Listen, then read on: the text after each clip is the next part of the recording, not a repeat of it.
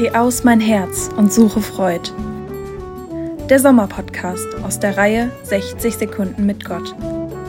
Heute mit Roland Hosselmann. Was ist Sünde?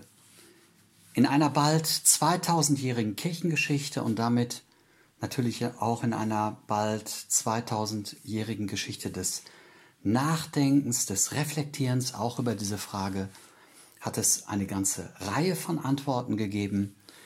Eine Antwort auf diese Frage, die zugegebenermaßen so ein kleines bisschen aus dem Rahmenfeld stammt, von dem dänischen Philosophen und Theologen Sören Kierkegaard und lautet, Sünde ist, dass der Mensch sich das nicht gönnt, was Gott ihm schenkt. Dass der Mensch sich das nicht gönnt, was Gott ihm schenkt. Die Gegenstrategie gegen diese Form der Sünde haben wir im Jingle bereits gehört. Geh aus, geh aus mein Herz und suche Freud. Heute hörten Sie Gedanken von Roland Hosselmann.